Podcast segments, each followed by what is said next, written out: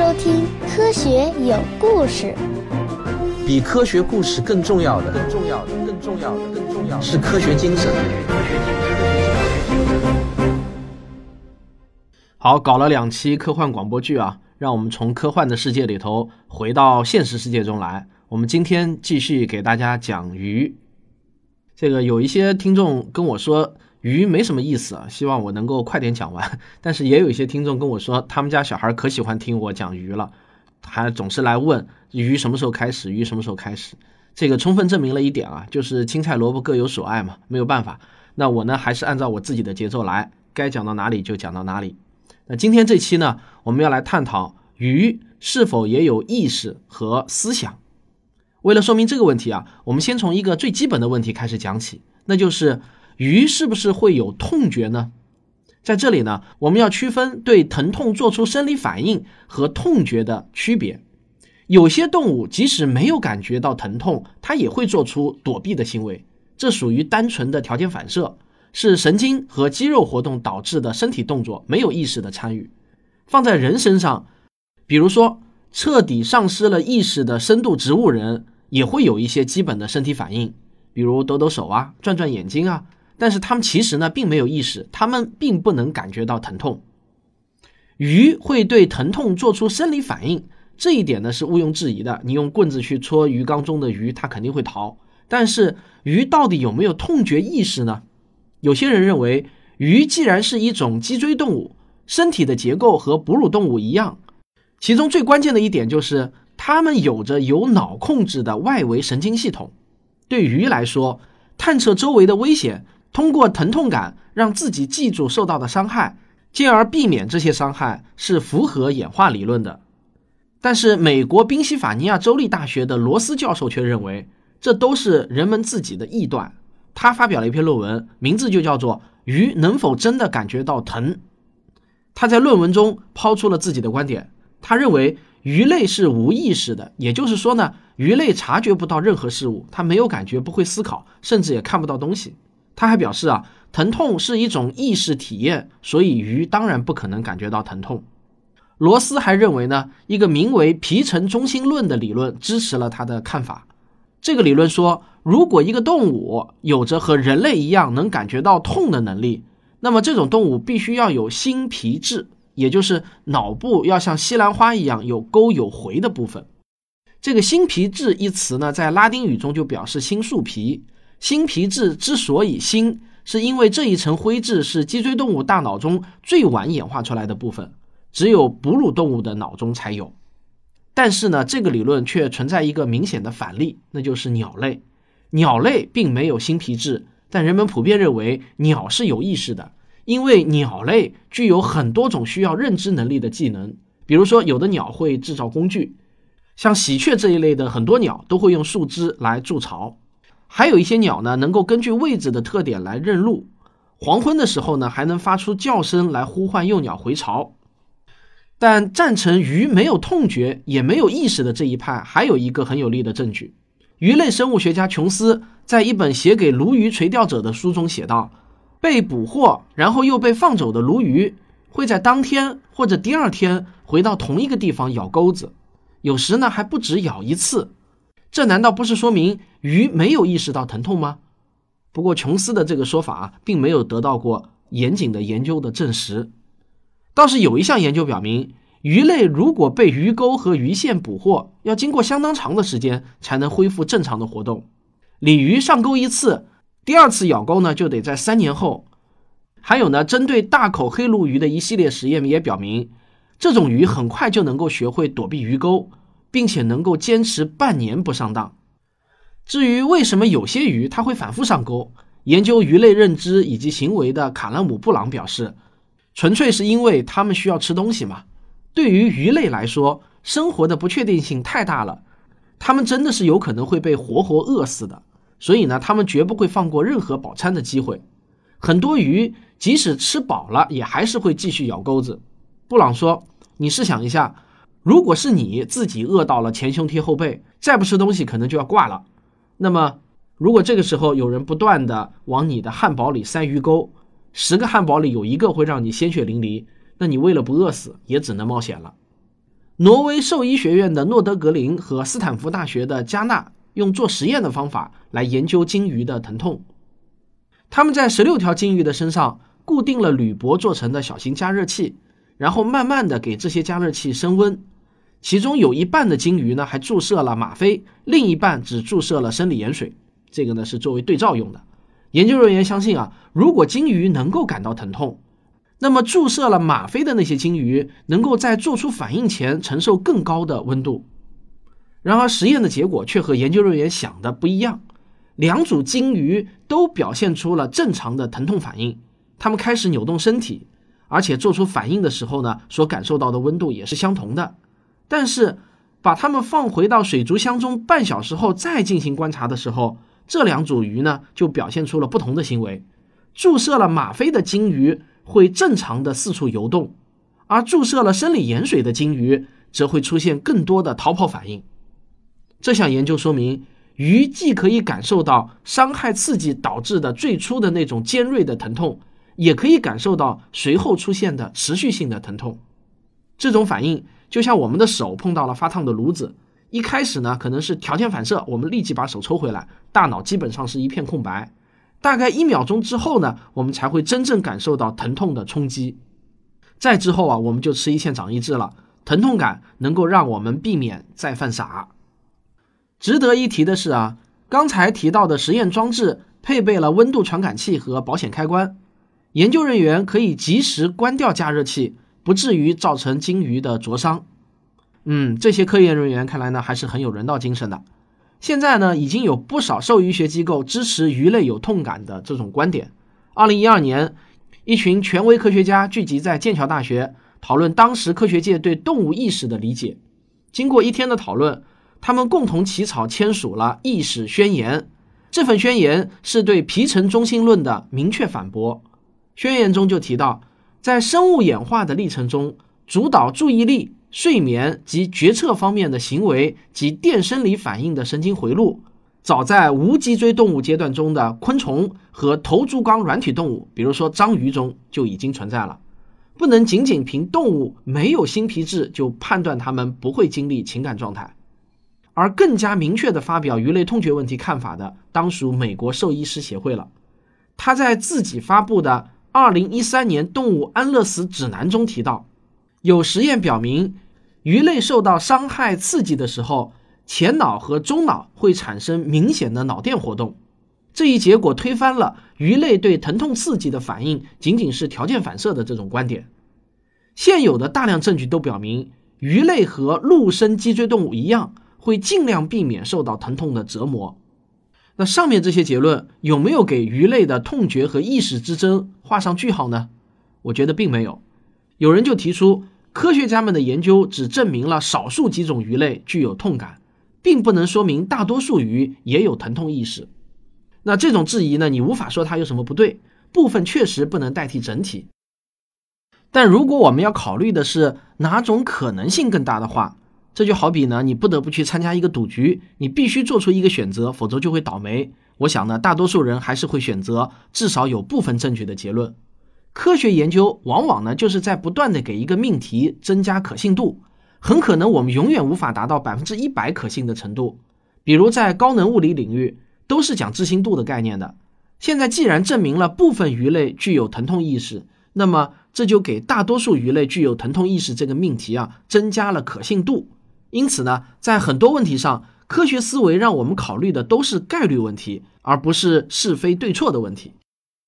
我觉得这种思维呢，让我们在对待日常生活中的各种抉择的时候是相当有用的。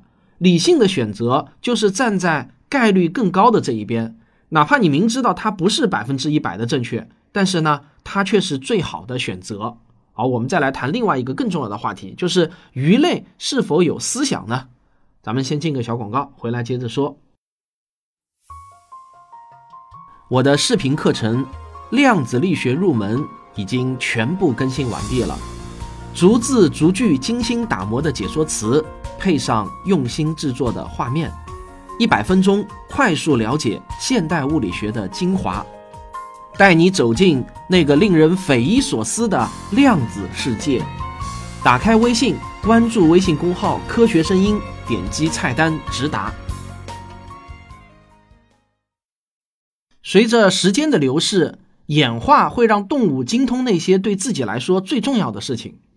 快速行动对某些动物来说是最重要的，所以呢，黑猩猩就善于攀爬，猎豹跑得飞快，袋鼠的跳跃是无敌的。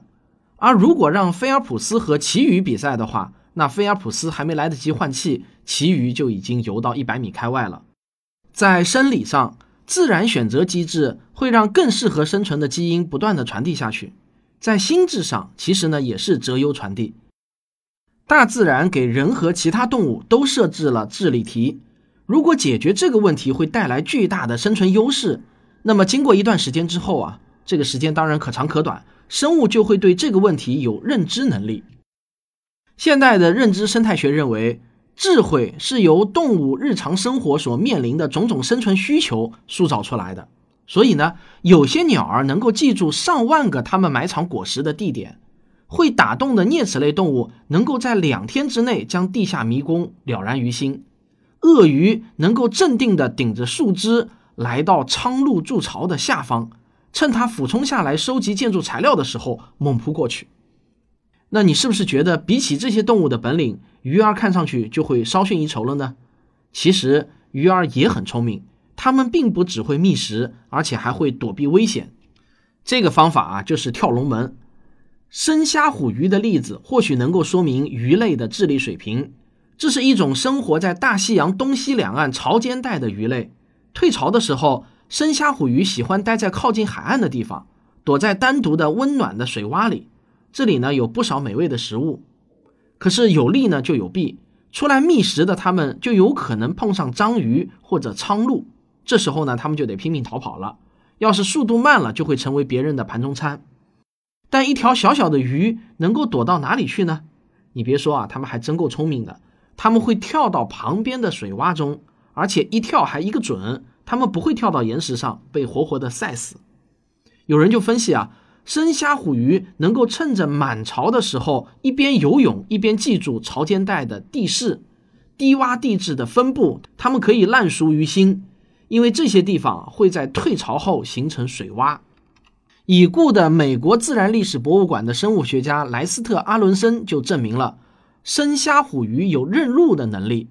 他在自己的实验室里做了一块人造礁石，接着呢，他准备了一根棍子戳这些水洼，这会让鱼觉得是捕食者来了，于是呢，这些鱼就会跳起来。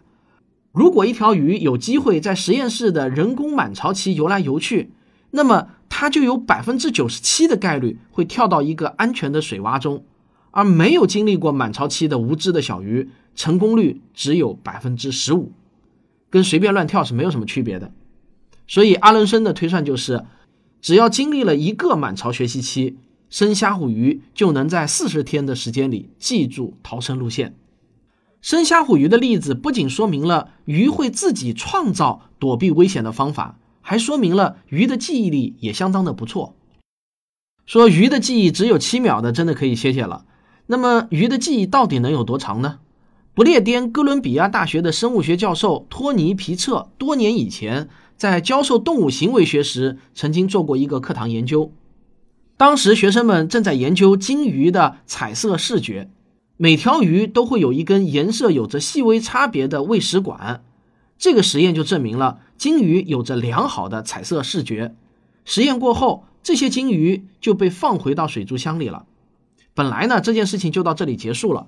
但碰巧的是啊，第二年，其中一些鲸鱼跟其他一些没有参加过这个实验的鲸鱼混在了一起，又参加了相同的实验。当这些老选手被放在实验环境中的时候，他们很快就会对准之前的管子上去找吃的。显然。他们还记得去年实验中的细节，包括管子的确切颜色和位置。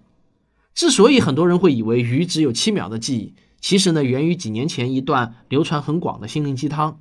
这个呢是这样说的：鱼的记忆只有七秒，七秒之后就不会记得曾经的事情了，所有的一切又都会变成崭新的开始。所以鱼儿永远都会兴致勃勃，永远都不会觉得无聊。有时候我们应该像鱼一样。学会将一切都遗忘。这个心灵鸡汤听起来挺不错啊。其实呢，他最后说的观点倒也不能说完全错误。遗忘痛苦确实是人类的一种自我保护机制，但是我却始终坚持，表达任何一个观点不能建立在虚假的事实之上，哪怕最终的结论再正确，如果论据是虚构的，都不是一个好论证。同样的道理，用谎言打击谣言也是我非常反对的。在面对转基因和中医这样有争议的话题的时候，我们尤其不能用谎言去打击谣言。长久以来呢，人类都认为自己是唯一会使用工具的物种。后来，珍妮古道尔上世纪中叶在非洲发现了黑猩猩会用干树枝捅蚂蚁洞来抓蚂蚁吃，打破了人类的这种优越感。而发现鱼也会使用工具的是加州大学圣克鲁兹分校的演化生物学教授贝尔纳迪，他是第一个拍摄到鱼会使用工具的科学家，时间是在二零一一年。在这段影片中呢，我们可以看到一条鞍斑猪齿鱼把蛤蜊带到了一块大岩石的下面，然后用嘴把贝壳往岩石上砸，砸了若干次呢，终于成功了，它可以吃到里面的蛤蜊了。注意啊，这条猪齿鱼游到一半的时候，还停下来试了试沙子上另一块小一点的岩石好不好用。他漫不经心地试着扔了几下，然后呢就继续赶路。似乎是觉得这块石头并不值得自己浪费时间，这就是对工具的测试了。这里面啊，肯定还包含着鱼的思考过程。如果你想看这段影片的话呢，可以在我的微信公众号“科学有故事”中回复“鱼用工具”啊，就可以看了。即便这条特殊的猪齿鱼像霍金那么稀少，他的行为同样值得我们发出赞叹。不过，也有顽固的怀疑论者提出。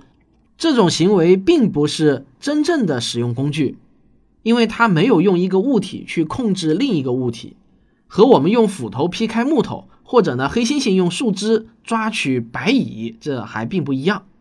和猪齿鱼利用水冲走沙子一样，涉水鱼也会借助水来觅食。涉水鱼是一种生活在热带水域中、长约十厘米的鱼类，它们的身体呢是银色的，两侧长了一排漂亮的黑斑。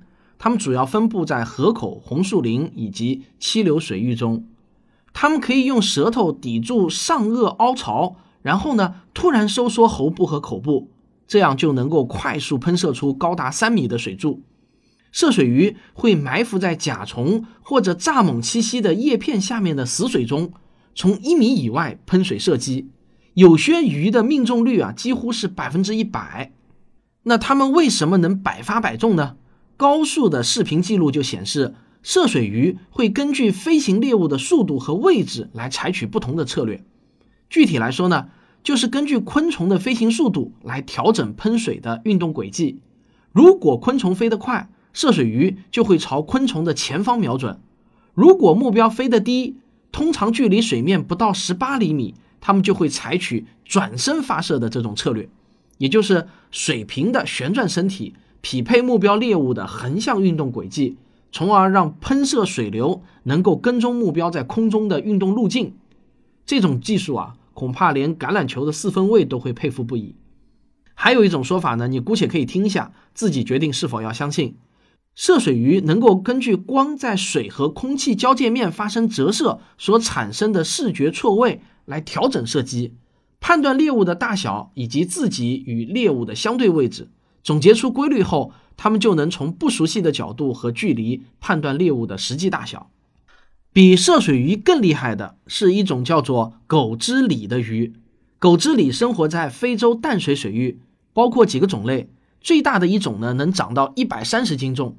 它的表面呢，覆盖着银色的鳞片，身体两侧有水平的条纹，口中还有几排巨大的尖利的牙齿。当地人声称。他们看见过狗之里抓燕子吃的场景，本来呢这只是个传闻。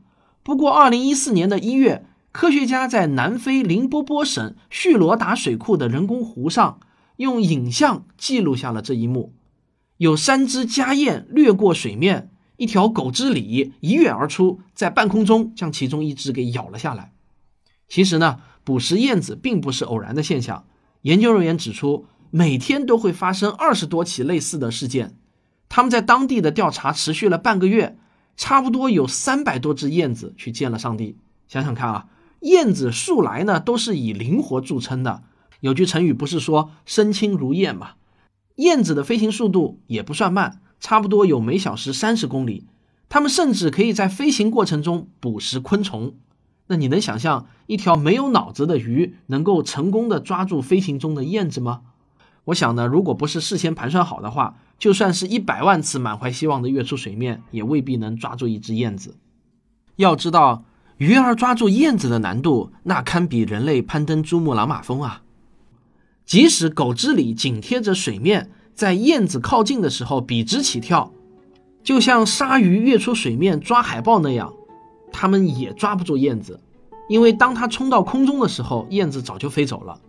根据视频显示啊，狗之里并不是垂直起跳的，相反，狗之里是从燕子正后方以极快的速度起跳，并在落回水中之前就追上了燕子。我想今天这期节目说到这里，我们几乎可以断定，某些鱼类具有意识和思想，但是不是所有的鱼类都有，那这还值得商榷。从今天开始，如果谁在说鱼是非常低级的动物形式，那你就有了足够的证据去辩驳了。但是呢，说实话啊，我还是会继续吃鱼的。不知道你呢？科学有故事，咱们下期接着聊。